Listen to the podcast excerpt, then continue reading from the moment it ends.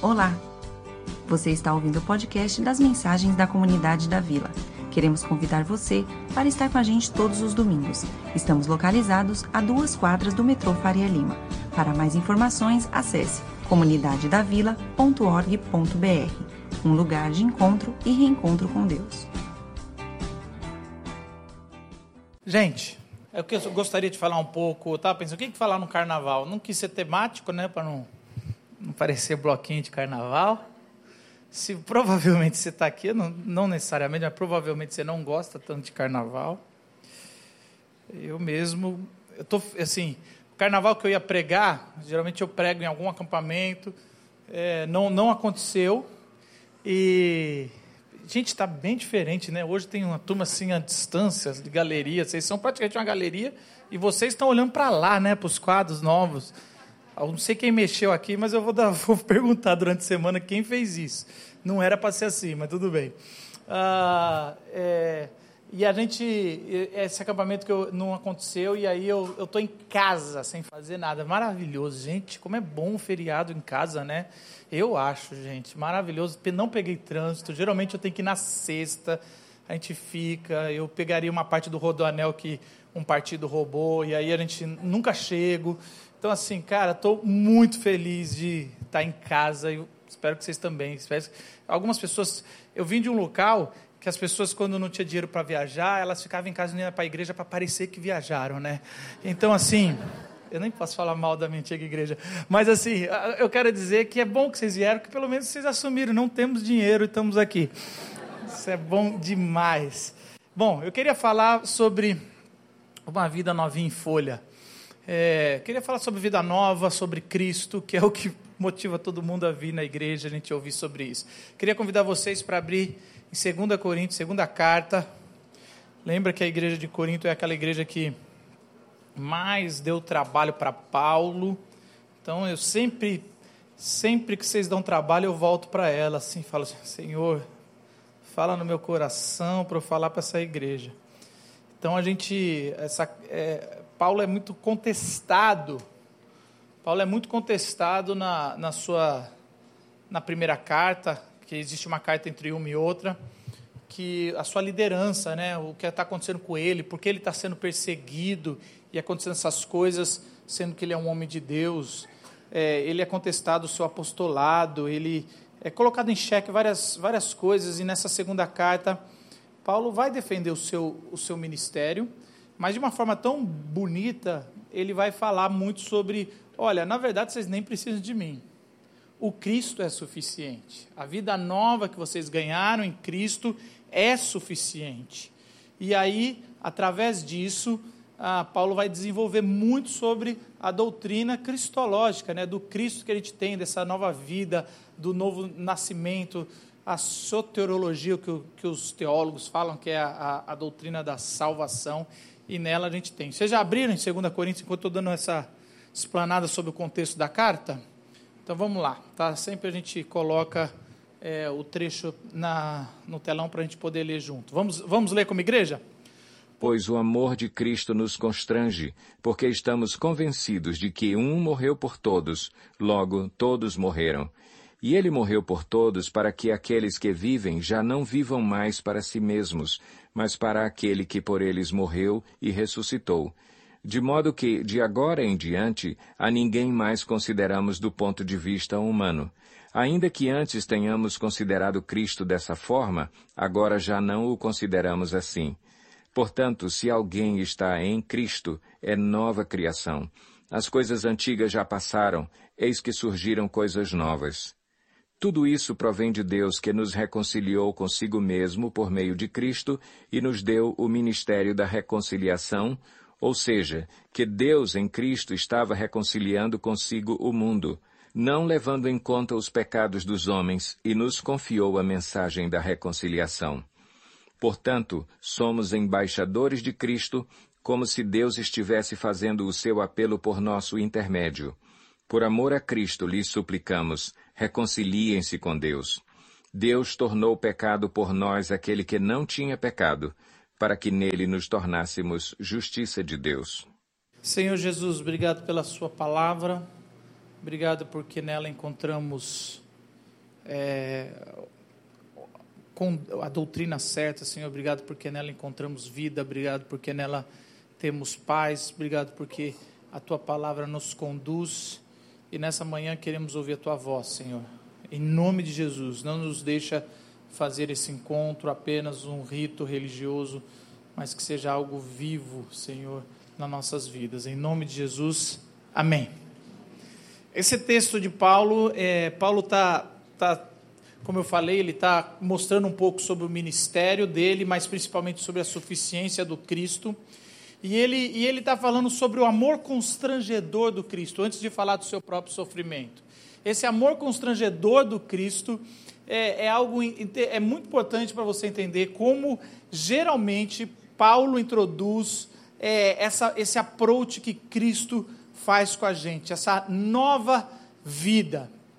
É, o amor do Cristo é muito constrangedor.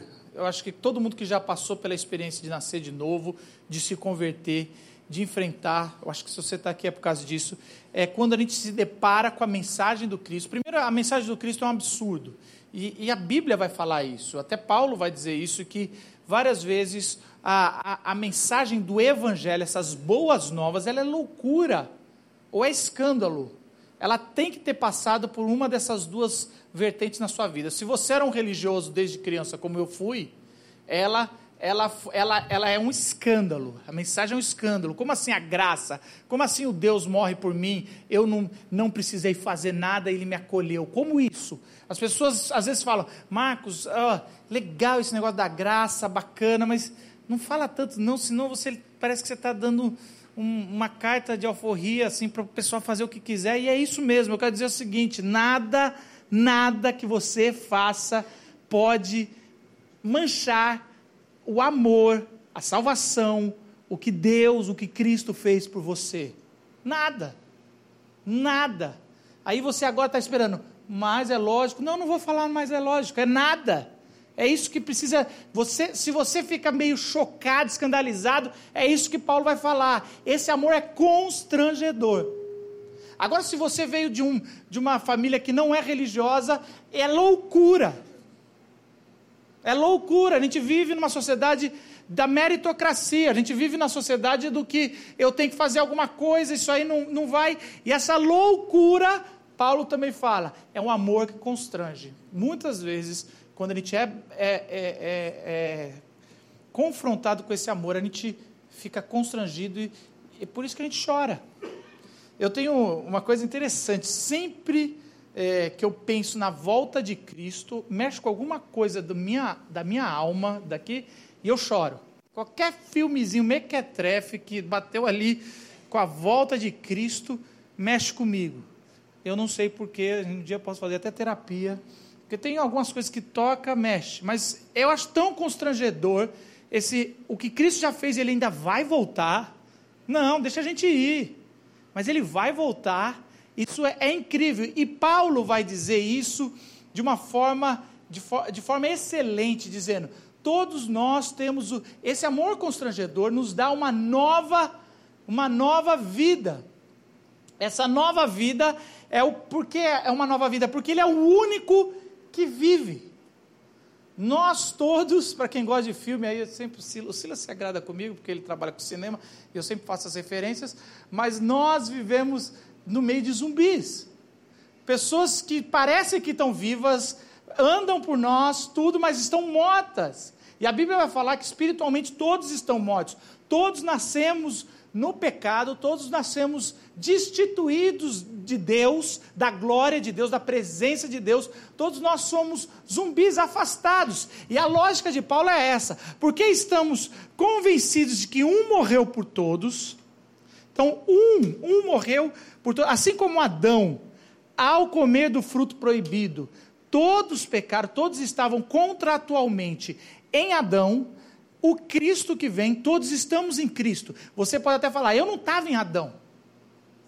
Mas é a mesma lógica, talvez, que alguém usaria. Você também não estava em Cristo. E, e mostra que, na verdade, a gente tem muito menos controle do nosso, da nossa condição existencial do que a gente pensa, nós somos criação. Então a gente está submetido a um contrato do Criador. E assim como um morreu por todos, logo todos morreram. É interessante essa lógica de Paulo. E aí ele fala: E ele morreu por todos, para que aqueles que vivam já não vivam mais para si mesmo, mas por aquele que eles, porque eles morreu e ressuscitou, por aquele que eles morreu, que eles é isso, entendeu? Por, pelo Cristo que por quem ele morreu e ressuscitou. Pronto, melhorei. O que, que eu quero dizer com isso? Para Paulo é meio lógico isso. Se todos morreram com Cristo, quando Cristo ressuscitou, só tem um jeito de você estar vivo. Se você estiver em Cristo. Não tem outro jeito. Só existe um que está vivo entre nós: o Cristo. É interessante que ao longo da história, é, é, a questão é se Cristo vive. Mas a gente tem que se perguntar é se a gente vive. O Cristo vive. O Pai ressuscitou o Cristo. Então, só há uma vida que você possa ter. Essa, no, essa vida novinha em folha é se você vive no Cristo. Está entendendo? No Cristo é a única vida que você pode ter. O Cristo é o único que vive e por isso ele oferece a sua vida. Por isso que todos os nossos ah, rituais e tudo que faz lembrar esse corpo que vive. Por isso que nós comemos do seu corpo. É, uma, é uma é, é, algo meio estranho para quem está chegando, mas ele está falando: olha, nós fazemos parte do corpo. E Paulo vai dizer que Cristo é o cabeça e nós somos o corpo. E a grande questão disso aqui, de sermos o corpo de Cristo, não é saber qual parte do corpo, eu sou a mão, eu sou o pé, mas é perguntar o seguinte: se eu sou o corpo de Cristo, aonde os pés de Cristo querem caminhar na, na rotina da minha vida? Aonde os olhos de Cristo vai olhar e reparar na vida que eu vivo? Aonde, o que as mãos de Cristo vão fazer na vida que eu tenho? Porque eu agora vivo em Cristo. Por isso que toda oração é em nome do Cristo. Porque você só tem acesso ao Pai se você for o Cristo. Só o Cristo tem acesso a Deus. Não há ninguém que mais tenha acesso a Deus. Mas aquele que está em Cristo tem acesso a Deus. Porque ele deu de forma gratuita. Por isso que a morte de Cristo e a ressurreição não é algo apenas filosófico para dizer, é uma vida que se vive. Nós vivemos em Cristo, nos movemos em Cristo. Ele é o Criador, tudo só acontece em Cristo. E a gente, você precisa entender isso, porque senão você vai dizendo, ai Senhor, não gostei disso. E aí a gente começa a ser religiosos mimados, contestando Cristo, sabendo que o Cristo deu a vida por nós, para que a gente possa viver e ter vida, porque só um vive, só um o Pai ressuscitou, e Ele deu a sua vida para que a gente possa viver, e a gente vivendo no Cristo, a gente pode ter vida e vida em abundância. Por isso que aquele que nasceu de novo em Cristo, não tem medo mais da morte. A morte é lucro. Viver é Cristo. É, tem o filme de Paulo, eu recomendo muito, gente. Dos poucos filmes religiosos que eu recomendo, o de Paulo é um. E o de Paulo é, é Paulo Apóstolo, é um filme Cara, e aí é tão interessante como eles souberam. Eu sou um apaixonado por roteiro, assim, quem sabe construir as coisas. E como eu li Paulo a minha vida toda, ou pelo menos depois de jovem, eu já li Paulo a vida toda, a gente, como foi construído, e quando ele fala essa frase sobre é, o, o, o morrer é lucro e o viver é Cristo, aquilo fez tão mais sentido para mim quando eu vi de alguém que estava sendo condenado à morte, que estava sendo torturado, e, eu, e, e, assim, vocês lembram da última cena? Do, ah, é spoiler? Não é, né? Filme de mais de 10 anos não existe spoiler. É, a última, uma das últimas cenas do, do Coração Valente, o Wallace está sendo torturado, e, e, e aí ele está sendo torturado, torturado, torturado, torturado, e aí é interessante que o pessoal pede clemência. Vocês lembram dessa cena? Que o pessoal pede, mata logo. Mata logo, porque assim, para de torturar o cara. A gente está. E assim, eu era novo e eu eu ficava fechando o olho. Já matou? Gente, gente, mata logo esse cara, caramba. A gente vai sendo torturado com ele naquela última cena pelo, é, pelos ingleses. para que depois eles façam um plebiscito e decidam ficar, mas isso é outra história. E aí a gente, a gente ali, eles estão sendo torturados, e, e aí, clemência, e ali naquele ponto do filme você entende que morrer é lucro. Morrer só é lucro quando você, sua vida é uma tortura. Você está entendendo? Agora você começa a entender que o Evangelho ele faz sentido para quem não se encaixou nessa vida. Para quem a vida não, não, não, essa vida não. Por isso que morrer é lucro, mas viver é o Cristo. Se eu for viver, eu vivo a vida do Cristo. É isso que Paulo vai falar e é essa vida nova que ele está nos oferecendo. Só há um que vive. Se você quer ter uma vida plena, uma vida satisfatória, uma vida que você fala, vale a pena. Se você quer chegar aos 80 anos, olhar para trás, 90, se alguém tem 80, desculpa, vou falar 100. 100 anos, olhar para trás, falar, valeu a pena, tem que ser em Cristo. Se não for em Cristo, nenhuma vida vale a pena. Morrer é lucro. Morrer é lucro. Mas Paulo, ele, ele coloca essa vida nova porque ele entendeu que o Cristo inauguração, inaugurou não só uma vida nova, mas inaugurou uma nova criação. E eu gosto muito da, da tradução da NVI, porque é uma tradução mais antiga que também não está errado, não quer dizer que está certo ou errado, é questão de ênfase. Falava assim, quem, quem cresceu lendo Almeida, fala, ah, aquele que está em Cristo é nova criatura. As coisas velhas já eram, eis que tudo se fez novo. E a, a NVI ele traz o sentido que Paulo está construindo, que é aquele que está em Cristo é nova criação. Ha! Isso, é, isso aí faz toda a diferença. Cristo deu um reboot na história. Cristo, ele formatou, ele falou, começou de novo. É uma nova criação que Cristo inaugura com a sua morte e ressurreição. Não é uma, não é uma vida adaptada, não é uma vida melhor, não é uma vida religiosa, não é uma vida com esforços, não é uma vida que assim, ah, eu quero. Não, é outra criação. É como se, se Cristo, ao ressuscitar, falasse: haja luz, vamos dividir, vamos começar de novo. E aí ele fala assim: eu vou do barro construir os homens e as mulheres, e agora eu vou soprar, e ele fala: não, vou deixar para o Pentecoste.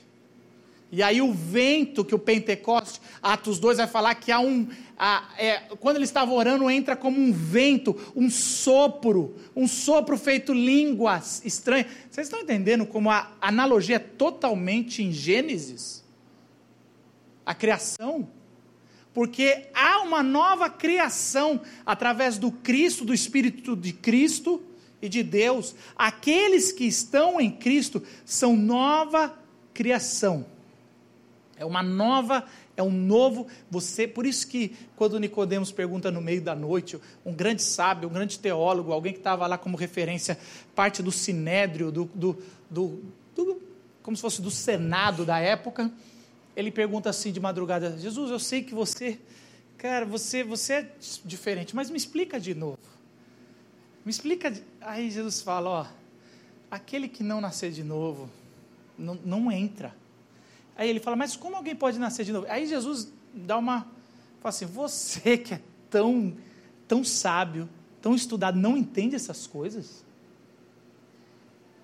É, é quase falando assim: não tem como entrar no céu, não tem como corrigir esse pecado do ser humano, a não ser que eu destrua tudo e crie. Mas ao invés de destruir e criar, eu vou fazer o contrário, eu vou criar de novo e destruir depois. A história é, ao contrário, ele faz. Jesus, ele faz. Como é, é legal demais, ele, ele tá bom, vou criar no meio de uma criação deturpada, eu vou, eu vou, eu vou remediar, eu vou criar um remédio que não faz esse, esse corpo estranho ser expelido.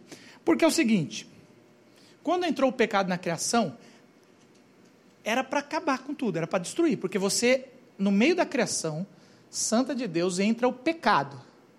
E o pecado não faz parte de Deus, e a gente também está em Cristo, estamos, em Deus como criação.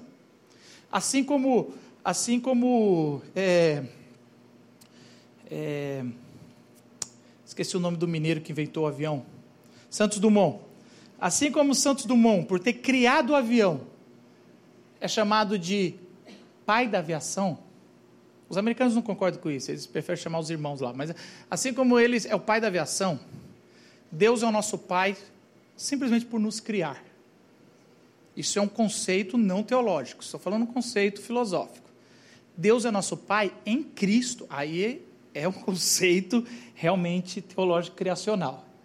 Mas quando, a gente, quando entrou o pecado, era para acabar tudo, era para Deus destruir tudo e falar: vamos começar de novo. Isso aqui não tem como ser sustentado, eu não vou sustentar pecado. A não ser que cria um remédio, assim como nós, quando fazemos um transplante, o nosso corpo vai expelir um, um, algum órgão que não faz parte da gente, o nosso corpo vai expelir, a não ser que você tome um remédio que vá fazer o seu corpo aceitar esse elemento estranho. Então, o remédio remedia o corpo estranho do corpo verdadeiro. O elemento estranho, o órgão estranho do corpo verdadeiro. Assim é o Cristo na cruz. O Cristo e a ressurreição é o único mediador, é o único que traz um remédio para que esse elemento estranho que está dentro do, de Deus ainda sobrevive. Então a cruz e a ressurreição e a nova criação já acontece em Gênesis. Em Gênesis, o reboot começa. Por isso que alguém viria para pisar na cabeça da serpente. Em Gênesis, Deus cria duas vezes. E tem um teólogo que eu gosto muito, Ariovaldo, ele fala que antes de Deus falar haja luz, ele falou haja cruz porque ele sabia que se o ser humano decidisse, nunca decidiria certo. Então ele fala: Eu vou deixar o ser humano decidir, mas eu vou decidir pelo certo. Depois, às minhas custas, ao meu sofrimento, com uma nova criação. Por isso que o perfeito tinha que morrer e tinha que ressuscitar, para que ele inaugurasse. O Cristo ressurreto é a inauguração de uma nova criação efetiva. E o Espírito Santo só para vida. Por isso que só através do batismo do Espírito Santo, que é equivalente à salvação do Espírito Santo, é que podemos ter vida. Então, se você não é batizado pelo Espírito Santo, você ainda não tem uma nova vida, não faz parte da nova criação. E isso acontece de um jeito, quando nós somos constrangidos pelo amor, a gente volta ao começo primeiro versículo. Somos constrangidos por esse amor, pelo único que vive, a gente fala: Senhor, me salva da minha morte espiritual, e a gente é ressuscitado em Cristo. E vivemos o Cristo, essa nova criação. Uma criação baseada não em Adão, mas no Cristo. Por isso, como diz, desculpa, eu, eu, tô, ultimamente estou citando muita cultura pop, preciso ler mais livro. É, como diz o Capitão Nascimento, a gente caiu para cima. E quem não tem Cristo caiu para baixo mesmo, já, já era. Mas assim, a nossa, depois da queda, quem está em Cristo é muito maior do que quem está em Adão. Porque a, a, a nova criação é a versão 2.0 é a versão eterna. É a versão que não tem. Não, a, a, árvore da vida não precisa estar lá, porque já é a vida, é o Cristo é a vida, Cristo é o centro. Apocalipse fala que essa a árvore é o Cristo que está no meio da cidade. E aí o texto se encerra falando sobre tudo isso provém de Deus. E eu gosto muito disso. Tudo isso provém de Deus. Ele já, já, Paulo tem a plena consciência de que isso não vem de nós, só vem de Deus. E, e ele fala sobre esse, esse, esse ó, nós somos embaixadores do Cristo. Só nós somos essa pessoa. Olha, como se Deus estivesse fazendo o seu apelo por nosso intermédio. E aí ele vai dizer isso aqui, ó. Tudo isso provém de Deus que nos reconciliou consigo mesmo por meio de Cristo e nos deu o ministério da reconciliação. Eu gosto muito disso porque só existe um chamado. A gente fala, ah, eu tenho chamado para não sei o quê, eu tenho chamado para não sei o quê. Eu, eu ouço muito isso. Depois, a nova criação, só existe um chamado. um chamado, um novo chamado, você tem um novo propósito de vida. Depois que você morre, você descobriu que você está morto, depois você descobriu que só existe um que vive, e aí você entende que você vive em Cristo e faz parte de uma nova criação, as coisas velhas se passaram para você, eis que tudo é uma nova, uma nova perspectiva de vida, você tem um novo propósito de vida, um novo chamado.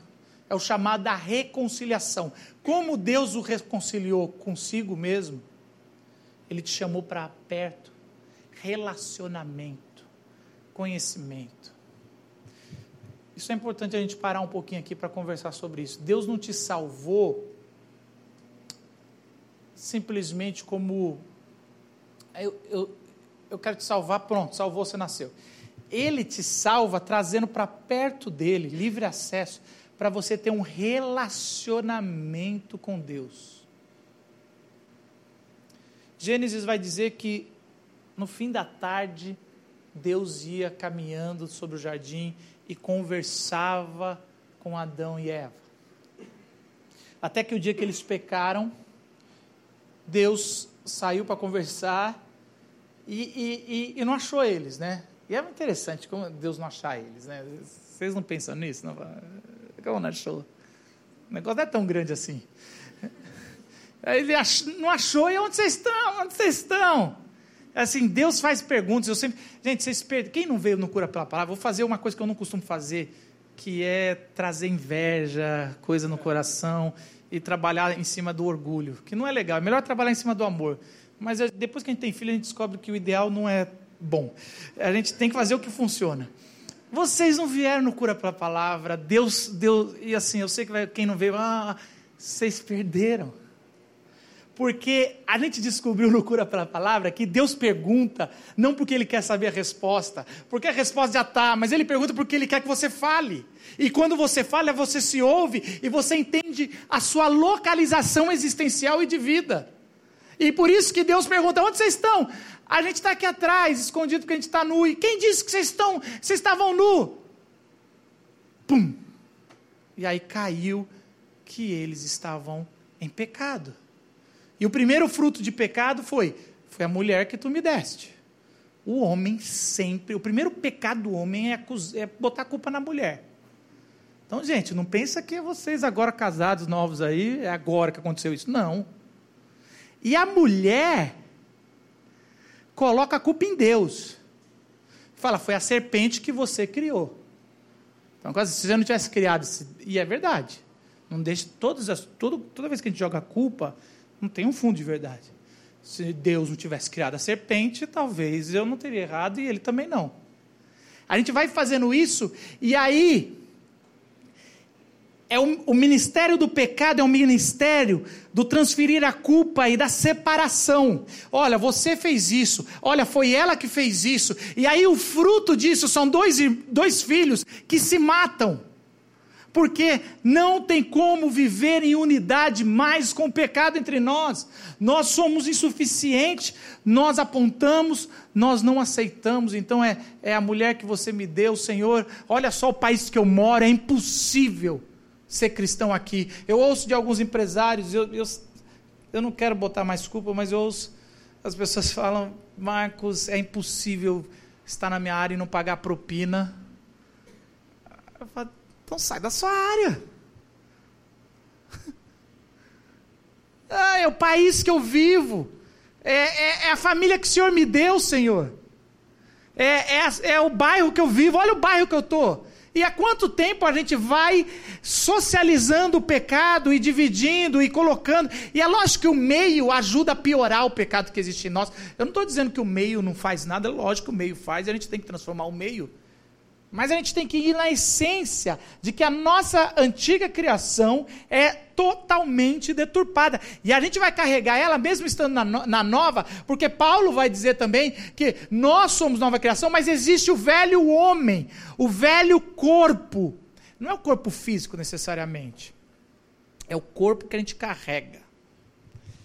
Uma vez eu ouvi uma, uma, uma ilustração eu nem sei, nem sei se é verdadeira essa ilustração, mas vou contar, você, você encara como se fosse uma ilustração só, não. Dizem que, na época de, de Paulo, um dos castigos que, que eles davam quando alguém assassinava o outro, quando alguém matava, eles amarravam o corpo na pessoa. Eles amarravam e a pessoa tinha que andar arrastando o defunto por um bom tempo. E o que acontecia? Primeiro, aquele corpo entrava em putrefação. E aí, primeiro que aquele cara carregava aquele, aquele fedor da morte, o cheiro da morte estava entre ele, ele não tinha como ter mais convívio social.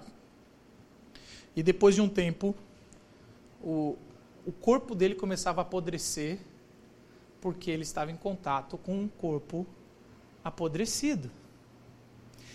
É quase como se Paulo estivesse fazendo essa analogia. Você mata o seu velho homem, a sua velha mulher, seu velho ser, e vive um novo ser, mas está grudado em você ainda um corpo apodrecendo. Por isso que às vezes, mesmo sendo, mas Marcos, eu sou uma nova criação, eu estou na nova criação, eu sou uma nova criatura, mas eu ainda tem coisas do meu velho homem que me puxam a pecar, porque tem coisa apodrecendo encostada em você. E o Cristo é o que vai romper isso de vez. Então você é uma nova criação e não deixa o inimigo falar que você não é, mas você tem que entender que ainda tem algo cheirando morte que você carrega que é o velho homem e a velha mulher, que as, eles sopram, ele fala. Por isso que a melhor figura não é. A gente tem aquelas figuras de desenho que de um lado fica o anjo, do lado fica o demônio, né? Muda isso. De um lado fica o espírito, do outro lado fica você. Não, não pense que você está no meio, não. Isso aí é fruto, sei lá do que, do pensamento moderno. Você está no meio. Você nasceu neutro. Você assim, vamos ouvir hoje, hoje eu vou ouvir Deus, eu vou ouvir o diabo. Não! Você é o diabo. E uns literalmente. Mas assim, você é, essa é a sua natureza, essa é a natureza caída, nós somos o podre, nós somos, e às vezes nós não ouvimos o Espírito Santo, decidimos ouvir nós mesmos. Por isso que um dos maiores desafios é quando nós estamos em oração, não é o que nós falamos, é, é a gente não ora para convencer a Deus. Sério que você ainda está nessa? Se você ainda está nessa, quando era criança, a gente falava como criança para entender. Mas depois a gente tem que ter, ser como adulto. Nós não oramos para convencer Deus sobre os nossos desejos. Nós oramos para que Ele nos convença. Então a gente está orando, Senhor, por favor, faz isso, faz isso, faz isso. Quando Ele fala, não. E é por isso que você tem que, quando orar, ver, Senhor, essa voz é a minha. Porque muitas vezes nós estamos orando para nós mesmos, ouvindo a nossa voz interior e falando, é, Deus confirmou. E Deus está assim, não, eu estou falando não, assim. Sério que você não. Você não quer ouvir, você só quer falar. Suas orações são cheias de palavras e pouco relacionamento nós temos um novo chamado, não existe uma nova vida. Se você está onde você está, se você trabalha onde você trabalha, se você faz tatuagem, se você trabalha com cinema, se você trabalha com hambúrguer, se você trabalha com o que for, se você trabalha na África, um novo trabalho, você tem só um chamado: da reconciliação. É onde for, não é, ah, é ali ou aqui. É aonde for você tem o chamado a reconciliação. Você está em missões. Nesse carnaval você está em plantão, só quero dizer isso. Está de plantão, mesmo que você esteja em casa assistindo Netflix. Amém? Você saiba que você está é igual um médico, você está de plantão. Alguma hora Deus vai te ligar e falar: estou fazendo passar aí alguém doente, alguém que está morto um zumbi, alguém que precisa de uma, ser criado de novo. Eu estou com a criação pronta. E é tão triste, porque Deus criou de novo e cabe todo mundo, mas nem todo mundo vai estar. Tá. É suficiente para todo mundo, mas poucos.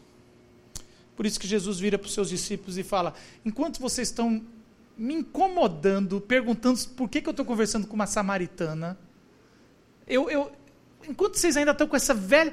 Porque os discípulos, gente, os discípulos somos nós. Pelo menos até a, a morte de Cristo. E aí os discípulos vão comer, querem agradar Jesus e não entendem. Eles, olha só, os discípulos na, em, em, João 4, eles vão, fala Jesus, fica aqui, vou pegar uma comida especial no McDonald's. Vai lá, não, McDonald's não é tão especial, mas é, e aí eu vou pegar uma comida boa, a gente vai trazer, vai te, te oferecer, a gente quer te agradar. Fica de boa, senta nesse poço aqui, fica de boa. E aí eu vou, a gente vai pegar um, algo para você. E aí eles saem, Jesus vai conversar com uma mulher samaritana. Os judeus não conversavam com mulheres e nem com samaritanos. E aí, quando eles voltam, eles ficam escandalizados. E aí eles falam: O que aconteceu, Jesus? A gente quer te agradar, mas você. E aí Jesus fala: Não quero comer, não, gente. Vocês querem me agradar? Eu já tenho a minha comida. E aí eles ficam assim: Será que alguém ele comeu em algum lugar? Aí alguém deu. Tem algum cara mais esperto que a gente, está indo mais rápido. E aí Jesus vira e fala assim: Levanta os olhos. Está vindo o pessoal da, da cidade de Samaria de Samaria, todas com, com a, atrás da mulher que foi lá e falar: Vem ver o homem que falou tudo sobre a minha vida. Está vindo uma multidão de gente, totalmente zumbi. E aí ele fala: Levanta os olhos. Vocês falam que ainda falta tempo para a colheita. Eu quero dizer que o campo está branco, está na hora da colheita. Ora para que tenha mais gente para o ministério da reconciliação. Porque muito tem que se fazer para reconciliar a antiga criação com a nova? Os filhos de Adão com os filhos de Cristo. Mas poucos estão dispondo a sua vida para tal coisa. Por isso, talvez, queridos, e assim eu encerro. Se você não vive um novo chamado, você tem dúvida da sua criação. Se você não vive o novo chamado, você tem dúvida se você está vivendo de verdade. Você só tem um jeito de saber: eu estou vivo em Cristo. Se isso interfere no seu agir e se você está no ministério da reconciliação. Não existe se reconciliar com Cristo e não estar trazendo gente. Eu, eu sei, eu não estou dizendo para trazer para a igreja. Também pode ser. Tem, às vezes é tão difícil a gente, Marcos, eu não consigo. Então eu trago para a igreja, a gente vê. Traga para a sua vida espiritual. Traga para a sua vida de oração, seus, seus amigos, seus parentes. Traga para a sua vida também comunhão com a igreja, por que não? Traga, traga, reconcilie. Eu quero acabar com uma última história. Eu era novo e tinha um pastor que eu gostava muito que ia pregar nos acampamentos. E eu estava já começando a estudar teologia. E eu lembro que a gente tinha uma brincadeira que a gente fazia o seguinte: a gente fazia uma vez por acampamento. Qual era a heresia que a gente tinha no nosso coração, que, que era a heresia da vez que a gente acreditava que era de verdade? Aí eu, eu era campeão de heresias. Assim, mas heresia boa, assim, teologia liberal, coisa legal. Eu lia, lia uns caras legal, e aí eu, ah, é essa. Aí o fulano, ah, é essa. E cada um querendo sei o quê. Aí, ah, não, todos vão ser salvos, dependendo, não tem inferno. Aí ele tinha jogando, né? Eu lembro que esse pastor, ele, ele, pegou, ele fez uma, uma brincadeira e falou, a minha heresia, que eu acho que ninguém entendeu ainda, é que Jesus já perdoou todo mundo. Está perdoado. E a gente não tem que. A gente não. A nossa única função é falar: Ó, oh, vocês ouviram que está perdoado? Você está perdoado. Está perdoada. Está perdoada, não é assim, você quer se convidar, não, você já está perdoado. Você tem uma, eu tenho uma boa notícia, acabou, Deus, Deus fez paz com você e Deus está chegando e Ele vai só te abraçar, só isso, Ele te, te dá vida, Ele perdoa. E aí ele começou a falar a heresia dele, e aí eu, eu comecei a rir porque eu sabia que aquilo não era heresia, aquilo era o Evangelho. E ele estava pegando estudantes de teologia dizendo: Você quer ter uma boa heresia, uma, uma, uma boa teologia que escandaliza, pega o Evangelho. Ele é suficiente para deixar de cabelo em pé qualquer pecador. Reconcilie-se e faça parte desse ministério. Não é um trabalho dos pastores ou dos missionários. É um trabalho da igreja, de quem é nova criação. Baixe sua cabeça. Eu gostaria de orar por vocês e com vocês.